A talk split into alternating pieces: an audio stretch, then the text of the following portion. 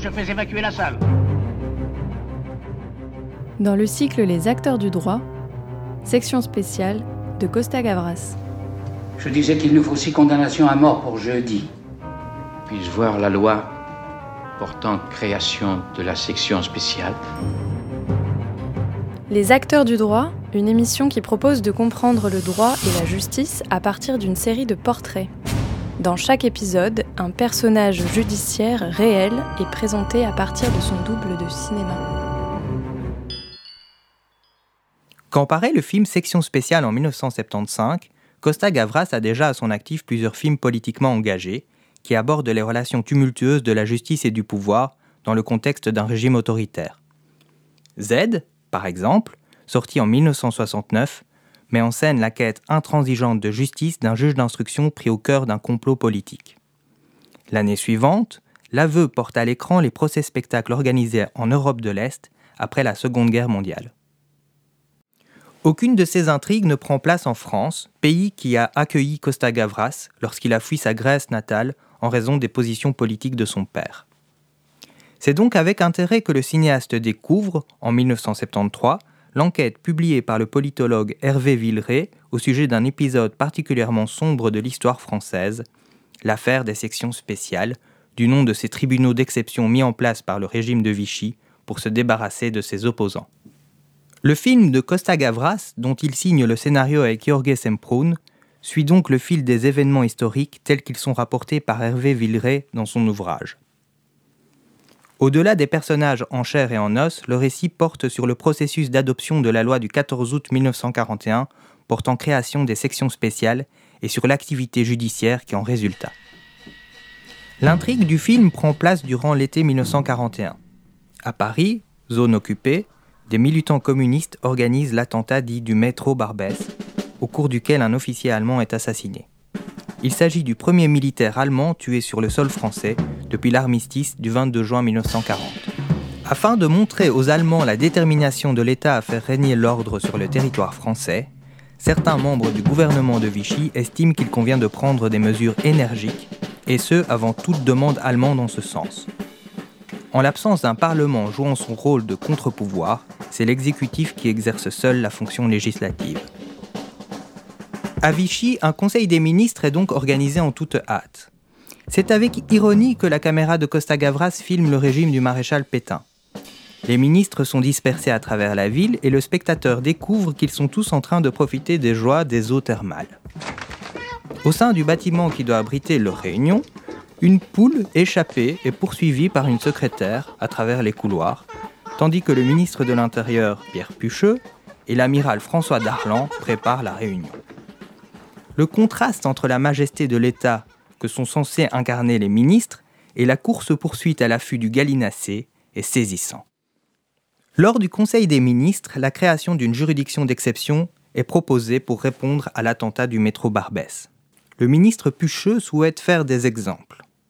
Le garde des Sceaux, Joseph Barthélemy, s'oppose à de telles mesures. En conséquence, je propose de créer immédiatement les juridictions spéciales prévues par une loi d'exception dont le projet a déjà été corrigé par le garde des Sceaux.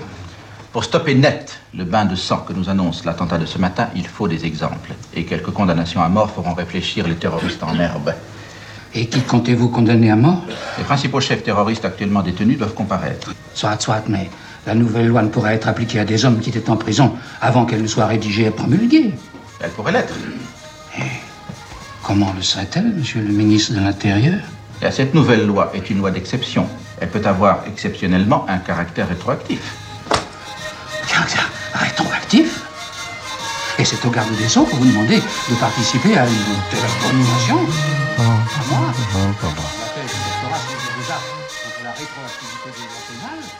C'est le maréchal Pétain, dont le visage n'apparaît pas à l'écran, qui tranche. Il accorde sa confiance au ministre de l'Intérieur. L'ordre. Voyez-vous, messieurs, l'ordre, c'est l'essentiel. Monsieur le ministre de l'Intérieur, vous avez ma confiance. Vous trouverez bien un arrangement avec le garde des Sceaux. Le gouvernement propose donc aux autorités allemandes deux mesures principales. Premièrement, la création d'une juridiction exceptionnelle, la section spéciale. Deuxièmement, la condamnation à mort rapide de six chefs communistes en réponse à l'attentat. Les forces d'occupation marquent leur accord vis-à-vis de cette proposition qui est coulée dans une loi lors d'un second Conseil des ministres, une loi antidatée pour les besoins de l'accord. Monsieur le garde des Sceaux nous dira sans doute que la loi que je vous demande de promulguer aujourd'hui est une loi rétroactive. Soit. Mais qui s'embarrasserait de juridisme quand il s'agit de sauvegarde nationale? Loi rétroactive, d'ailleurs, c'est une formule. Cette loi, plus simplement, n'imposera pas de limite dans la recherche des responsabilités passées. Ah, c'est admirable. Vraiment, vraiment admirable. Alors, vous voulez décidément nous ramener en 1792 au massacre de septembre? Vous ne trouverez pas un seul magistrat pour appliquer cette loi. Lorsque la loi est adoptée, un article est laissé en blanc. Cet article doit en effet organiser la portée rétroactive de cette nouvelle législation. Comme pour s'assurer de leur pleine et entière collaboration, c'est aux magistrats eux-mêmes, parmi ceux qui occupent les plus hautes fonctions à Paris, que l'on demande de rédiger cette disposition. Une section spéciale de la Cour d'appel doit être formée et installée. Elle devra juger mercredi. Mais c'est dans quatre jours et vous n'avez pas les coupables. Mais la loi n'est même pas rédigée en entier. Justement, il faut donc compléter le texte par un article attribuant compétence immédiate à la section spéciale. Soyons clairs, monsieur le préfet. Vous voulez dire que le gouvernement veut rendre cette loi rétroactive et qu'il nous charge de cette besogne? Mais c'est contraire à tous les principes de notre justice. Je ne fais que transmettre. Le garde des Sceaux vous a désigné tous les trois pour rédiger cet additif. Pourquoi nous? Parce que vous êtes dans mon bureau, que vous représentez la chancellerie et que le temps presse. En un mot, vous êtes. Nous sommes mobilisés. Nous sommes des magistrats, monsieur le préfet. Moi aussi, je suis magistrat et fils de magistrat, mais ce sont les ordres du gouvernement. Après tout, messieurs, on vous demande simplement une mise en forme, une banale rédaction. Cette rédaction n'est pas de notre compétence. Mais qu'allons-nous faire? Je ne sais vraiment pas, mais je n'écrirai pas cet additif. Remettez-vous, mon cher, ce n'est qu'un petit travail de scribe. Je vais vous le faire. La loi est entrée en vigueur. Encore faut-il trouver des magistrats pour siéger au sein de la section spéciale et pour la présider. La chancellerie pense au juge Jean Cournet, un magistrat habitué aux affaires politiques, connu pour sa rigueur et sa sévérité, mais il refuse. Cournet s'estime déshonoré qu'on ait pu penser à lui pour ce travail contraire à tous les principes du droit. C'est finalement le président Michel Benon qui accepte la fonction. Les autres magistrats chargés de composer cette juridiction sont choisis en raison de leur patriotisme et de leur sévérité supposée, et ils sont, eux, désignés d'office. Les futurs prévenus sont choisis de façon arbitraire parmi les nombreux dossiers de juifs et de communistes qui remplissent les armoires du palais de justice. Seuls des militants ordinaires sont traduits devant la section spéciale parisienne et non les chefs communistes promis à l'occupant. Ces hommes n'ont en outre joué aucun rôle dans l'attentat du métro Barbès.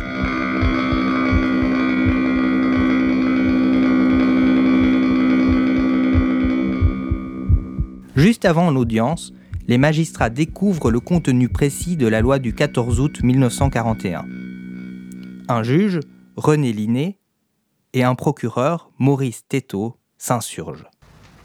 C'est abominable. Une loi rétroactive. On nous l'a caché, cela.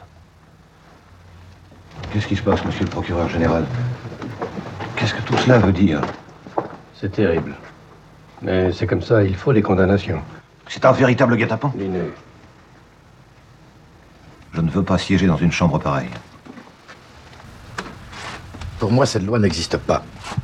Je ne connais que le décret d'Aladier de septembre 1939, qui prévoit au maximum une peine de 5 ans. Je requerrai en conséquence. Permettez-moi de vous dire que je jugerai d'après les faits et selon ma conscience.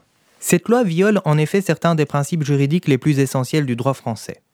Elle est rétroactive, comme on l'a dit, alors que la non-rétroactivité de la loi pénale est un principe consacré depuis la Déclaration des droits de l'homme et du citoyen de 1789. Les sections spéciales sont compétentes pour juger toute infraction pénale commise dans une intention d'activité communiste ou anarchiste.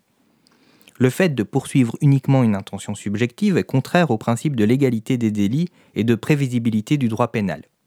Le procès bafoue le principe non bis in idem, puisque les prévenus sont jugés pour des faits pour lesquels ils ont déjà été condamnés.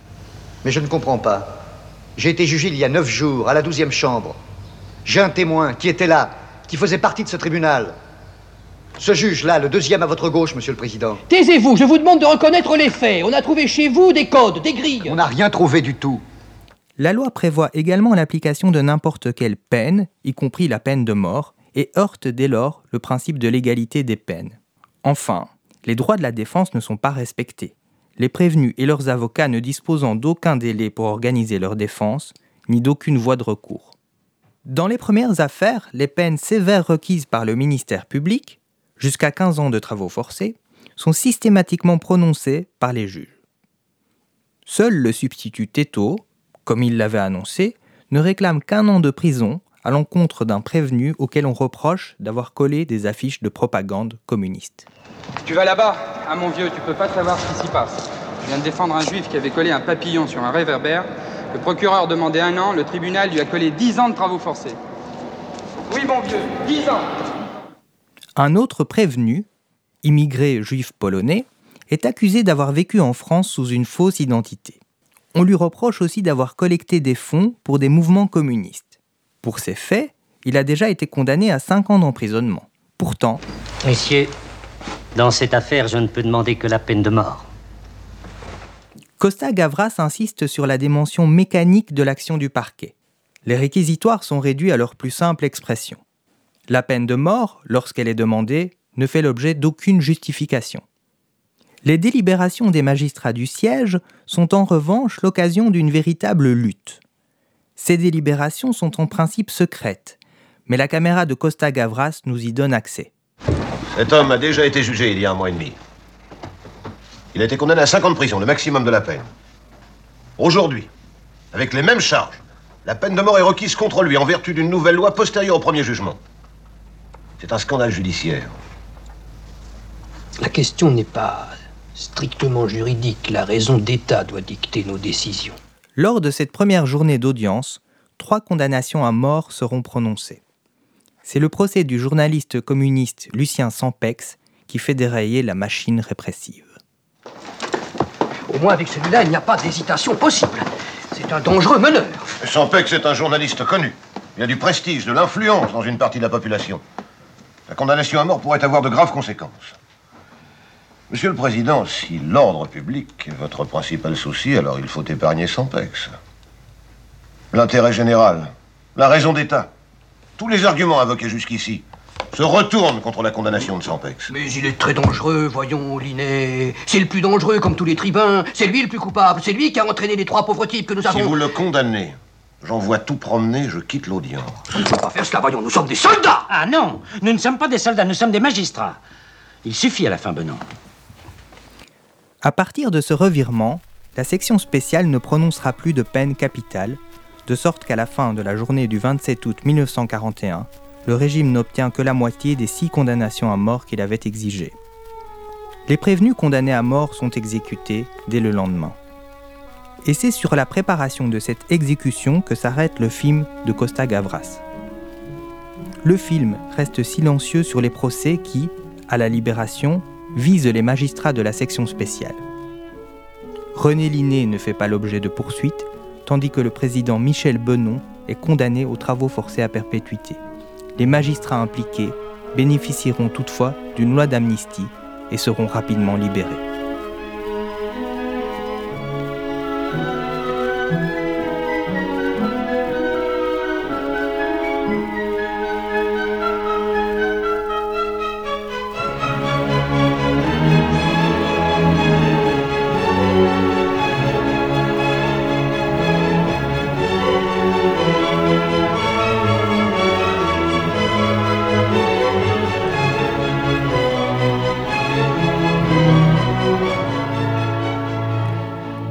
Témoignage historique, le film Section spéciale interroge les fonctions que l'on attribue aux formes juridiques et au procès.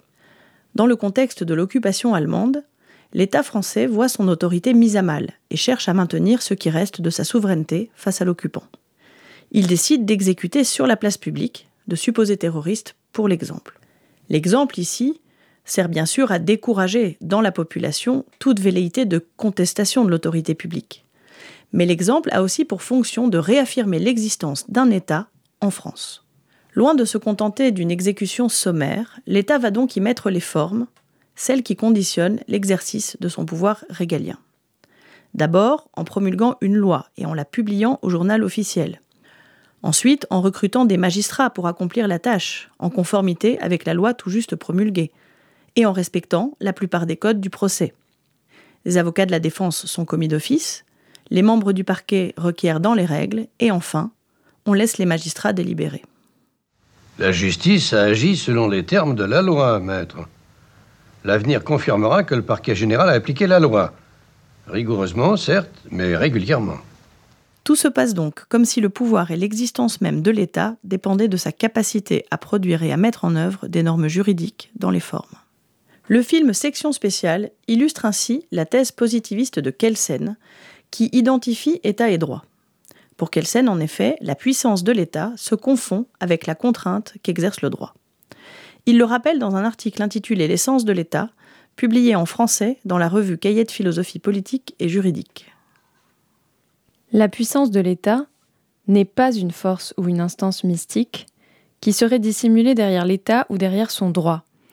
Elle n'est rien d'autre que l'efficacité de l'ordre juridique étatique. Le film de Costa Gavras contient, en même temps, la critique d'une telle conception de l'État. Si les formes juridiques paraissent respectées, elles sont aussi détournées, comme le montre le recours à une loi antidatée. Les autorités de l'État, y compris les magistrats, s'accommodent des violations commises à l'égard des principes de l'État de droit et ne conservent du procès qu'une apparence de l'égalité. La séparation des pouvoirs semble n'être qu'un rideau de fumée, puisque les magistrats sont mobilisés comme les bons petits soldats du régime, leur sens patriotique est flatté, et surtout, on compte sur leur servilité et leur souhait d'assurer leur avancement. Le procès est une mise en scène qui ressemble à une pièce de théâtre dont l'issue a été décidée par avance. Il faudra s'y condamner à mort. C'est bien une parodie de justice, l'imitation caricaturale d'une justice qui en a l'apparence, mais dont les codes sont instrumentalisés.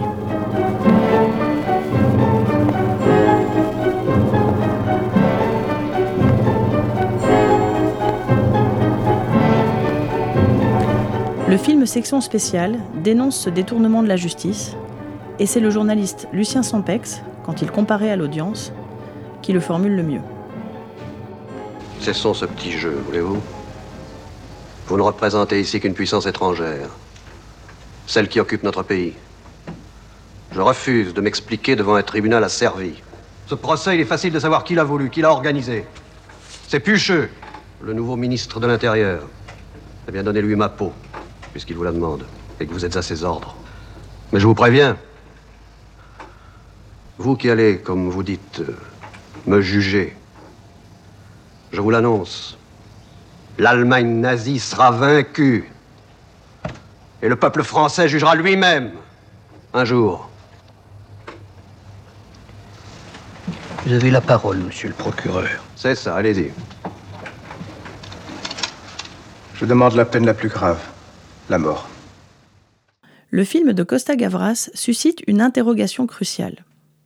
Cette instrumentalisation des formes juridiques est-elle une dérive, une exception qui s'expliquerait dans le cas des sections spéciales par le contexte de la guerre et le régime autoritaire alors au pouvoir en France? Ou au contraire, l'affaire des sections spéciales révèle-t-elle quelque chose de plus essentiel sur le pouvoir judiciaire, le fonctionnement de la justice et l'usage politique qui en est fait par l'État? Section spéciale pose en ce sens la question des raisons pour lesquelles ces magistrats, censés garder l'état de droit, ont collaboré à l'application d'une loi qui le violait si manifestement. Il faut en tout cas se garder des interprétations simplistes. L'adhésion massive des magistrats à la doctrine positiviste, par exemple, selon laquelle la norme juridique est valide indépendamment de son contenu du moment qu'elle a été posée par une autorité compétente, ne peut expliquer à elle seule leur collaboration avec le régime de Vichy. Divers auteurs, comme la sociologue Liora Israël et l'historien Alain Banco, ont montré que la réalité est plus nuancée. Les doctrines du droit, comme le positivisme et le recours au droit naturel, peuvent justifier tout autant l'obéissance au régime de Vichy que la résistance à ses injonctions. Dans le film Section spéciale, d'ailleurs, quelques magistrats s'opposent à la loi scélérate en avançant des arguments relevant de ces deux registres. Tantôt la résistance est intérieure, formulée au nom du droit positif lui-même. À certains moments, le juge Linet, par exemple, oppose à ses collègues des arguments relativement formels qui plaident en faveur des prévenus. Tantôt, on assiste à une résistance morale. Certains magistrats sont outrés par le contenu de la loi et la besogne qu'on leur demande d'accomplir. Le juge Cournet, par exemple, formule avec fracas son refus de collaborer. Il ne peut participer à la section spéciale au regard de l'idée qu'il se fait de son devoir. Qu'on poursuive les auteurs d'attentats, d'accord. Qu'on soit sévère, d'accord. Mais condamner à mort sans énonciation des motifs et par une loi rétroactive des hommes qui n'ont rien à y voir, c'est abominable. Cournet. Je me considère comme outragé qu'on ait pu penser à moi pour une telle besogne. Il a raison, c'est abominable.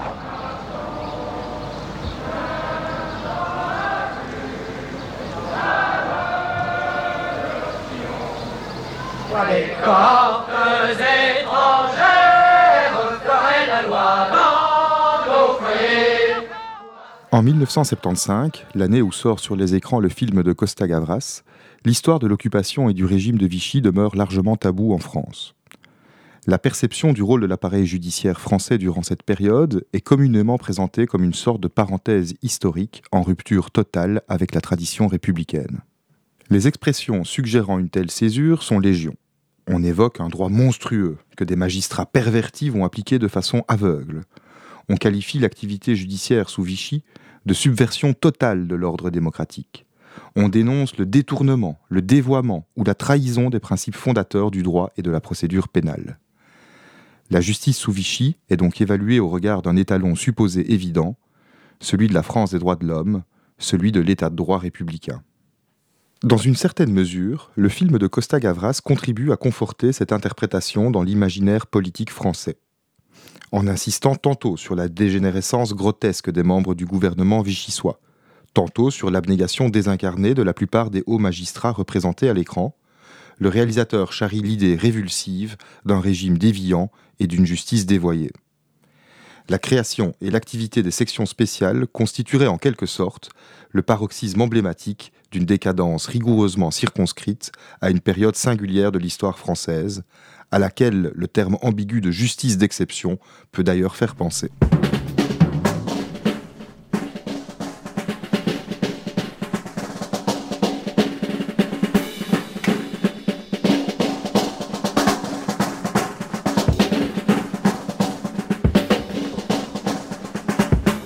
Mais au moment où sort le film Section spéciale, Robert Paxton publie La France de Vichy, ouvrage qui va relancer les recherches sur cette période de l'histoire. Notre perception du rôle de l'appareil judiciaire français pendant l'occupation va peu à peu être renouvelée.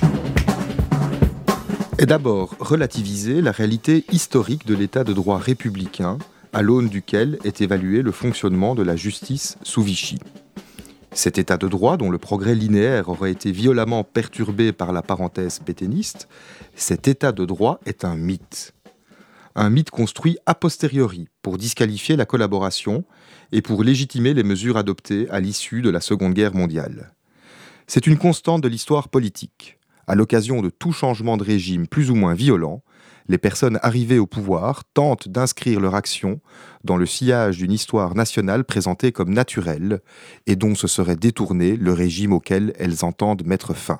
Paris, Paris outragé, Paris brisé, Paris martyrisé, mais Paris libéré, libéré par lui-même, libéré par son peuple avec le concours des armées de la France avec l'appui et le concours de la France tout entière, c'est-à-dire de la France qui se bat, c'est-à-dire de la seule France, de la vraie France, de la France éternelle.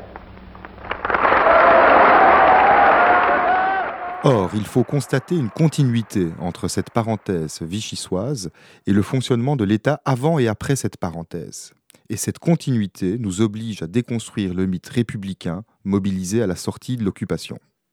Avant Vichy, l'histoire de la Troisième République est émaillée d'épisodes présentant de troublants points communs avec la production législative et judiciaire observée durant l'occupation allemande.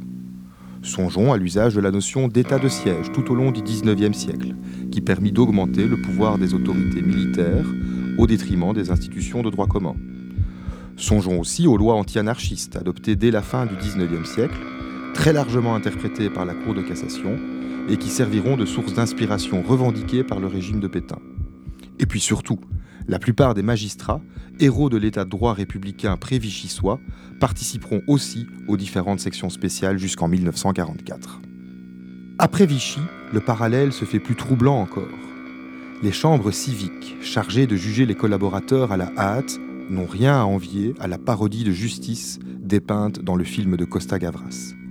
Ces procédures expéditives, animées par une soif de vengeance, ont souvent été menées en l'absence d'avocats et leurs sentences immédiatement exécutées. Plus fondamentalement, c'est le ressort de cette répression qui apparaît identique à celui exploité par le gouvernement de Pétain. Il s'agit de la raison d'État. De Gaulle aura ces mots à l'occasion du procès du ministre Pucheux, tenu à Alger au printemps 1944 et aboutissant à sa condamnation à mort. Dans le drame que nous vivons, notre seul guide doit être la raison d'État. Pointer la continuité entre le fonctionnement d'une justice dans une situation exceptionnelle et son fonctionnement ordinaire n'a évidemment pas pour but de minimiser l'effroyable complicité des magistrats à l'horreur nazie, encore moins de l'excuser sur le plan moral ou juridique. Mais restons critiques. Toute justice est l'outil d'un pouvoir, et son office est toujours déterminé au regard d'une raison d'État.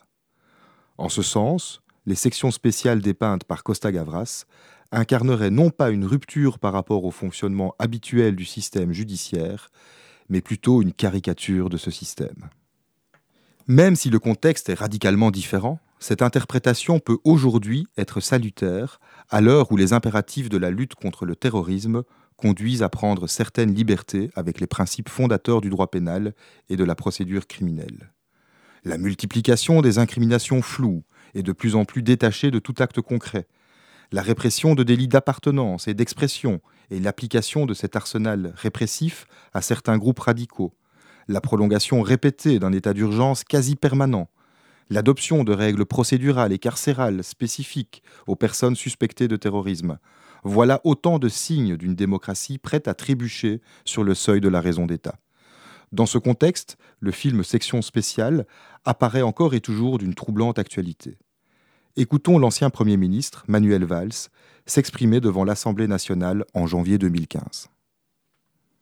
Avec détermination, avec sang-froid, la République va apporter la plus forte des réponses au terrorisme la fermeté implacable dans le respect de ce que nous sommes, un État de droit.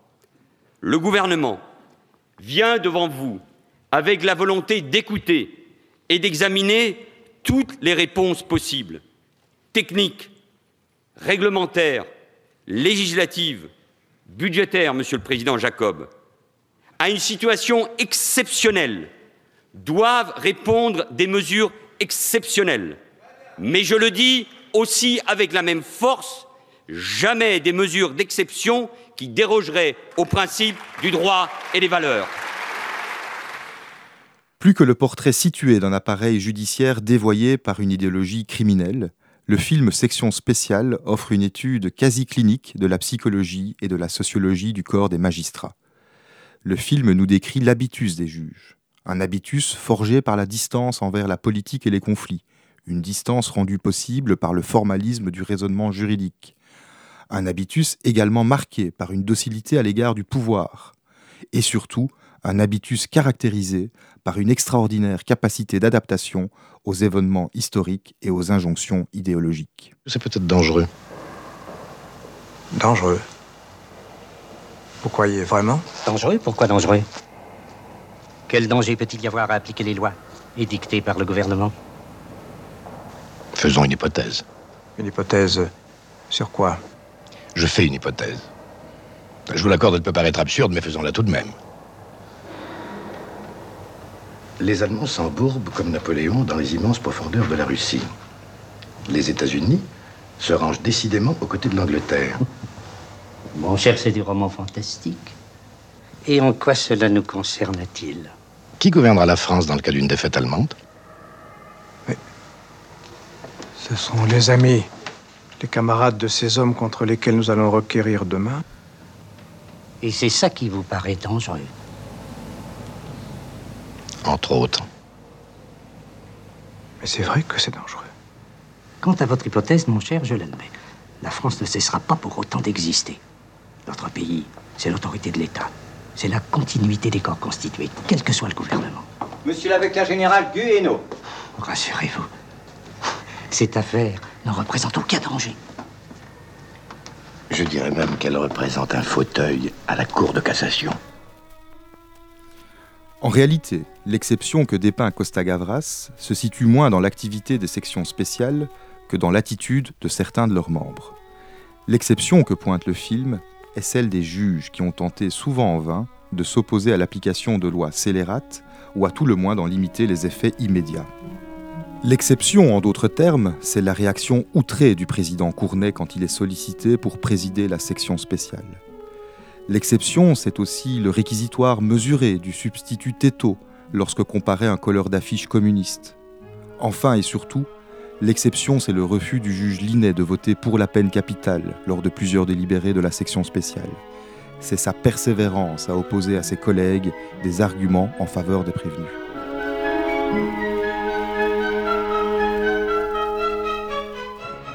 Le film permet d'aborder le problème de la conscience du juge, non de façon abstraite et théorique, mais à travers une galerie de personnages en situation. Alors que défilent sur l'écran des juges à la botte du pouvoir, certains magistrats conservent leur autonomie, ne sont pas emportés dans le torrent de l'histoire, refusent d'abdiquer leur jugement devant la raison d'État. Écoutons à ce sujet Costa Gavras, interrogé par Jérôme Clément dans le cadre de l'émission À voix nue sur France Culture en 2014. Et pendant le travail que j'avais fait sur M. Klein, euh, j'avais découvert section spéciale, l'histoire de section spéciale, qui est une chose complètement unique, unique pas seulement pour le, pour le monde de, de, de, de la justice, mais aussi pour la France, pour le pays des droits de l'homme, etc. Oui. Et ce que j'aimais beaucoup tribunaux d'exception, oui. rappelons ce sont les sections spéciales, c'est les tribunaux d'exception qu'on te crée sous Vichy. Sous Vichy pour Euh, exécuter des gens qui, n'avaient, qui avaient voilà. déjà jugé et qui n'avaient Voilà. pas fait des, des, des, des délits Voilà. aussi importants. Mais ce qui me plaisait beaucoup dans l'histoire, c'est des juges de droite qui refusaient de suivre Oui. la, la, les, les, les- ce que proposait le Vichy. Ça, c'était aussi une chose très intéressante pour voir que vraiment partout, il peut y avoir des gens très honnêtes et que ça n'est pas toujours uniquement gauche-droite, etc. Jean Cournet, René Linet et Maurice Théteau ont eu ce courage de juger et ont assumé à leur façon le fardeau tragique du jugement en situation. C'est à ce titre qu'ils ont pu accéder sous l'œil à la fois lucide et admiratif de Costa Gavras au statut de héros non plus seulement historique, mais également cinématographique.